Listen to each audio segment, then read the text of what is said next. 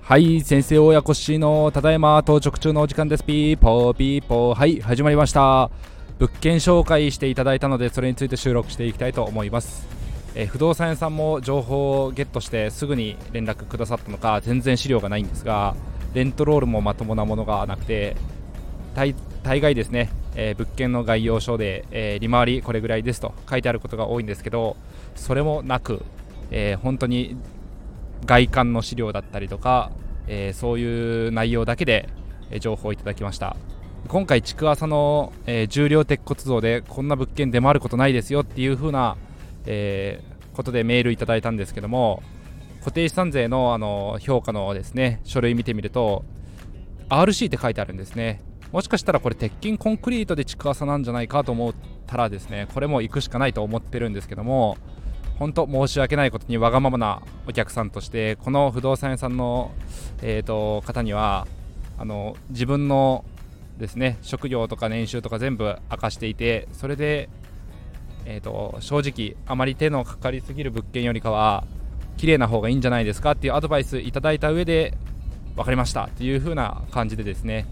あのそういう提案してくださる不動産屋さん珍しくて、えーとそこの社長さんにはそのように、えーと、舵取りもしていただいててそれに見合ったいい物件出たんでということでご提案いただいた案件になります。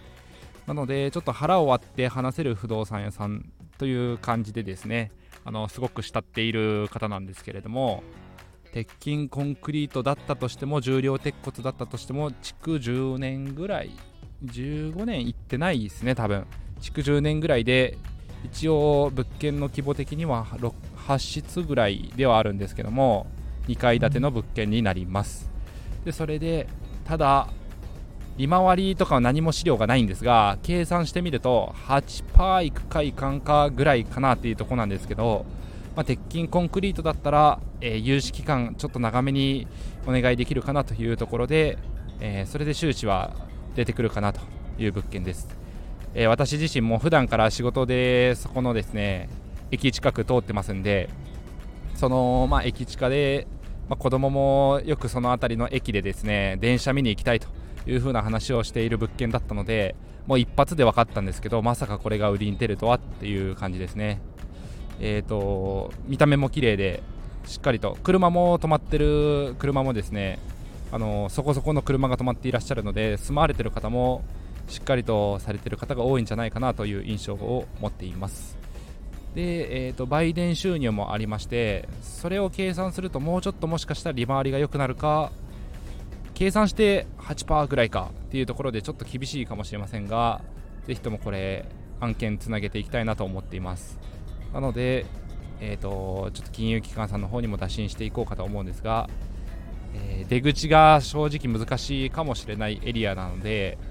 あ道路際で、まあ、ゆくゆく、まあ、更地にしてお店が建てばいいな難しいな家が建つかなっていう感じではあるんですけども、まあ、鉄筋コンクリートなので次の買われる大家さんもそこそこの利回りで売りに出せば、えー、買い手はつく物件かなと思ってますんで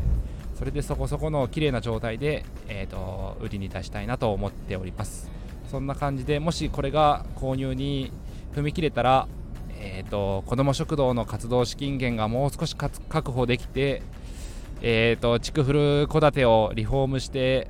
活動場所にできるんじゃないかなって思ってはいるんですけども、まあ、自分の規模だとまだまだ難しいかもしれないのでもう2棟ぐらい行けたらそういう風に次なるチャレンジにしていきたいなと思っています、まあ、まずは融資がついて変えてからの話になるので、えーと、それも含めて頑張っていきたいと思います。それではまた、えー、皆さん明日からも頑張っていきましょう。今日もお聴きいただきありがとうございました。バイバイ。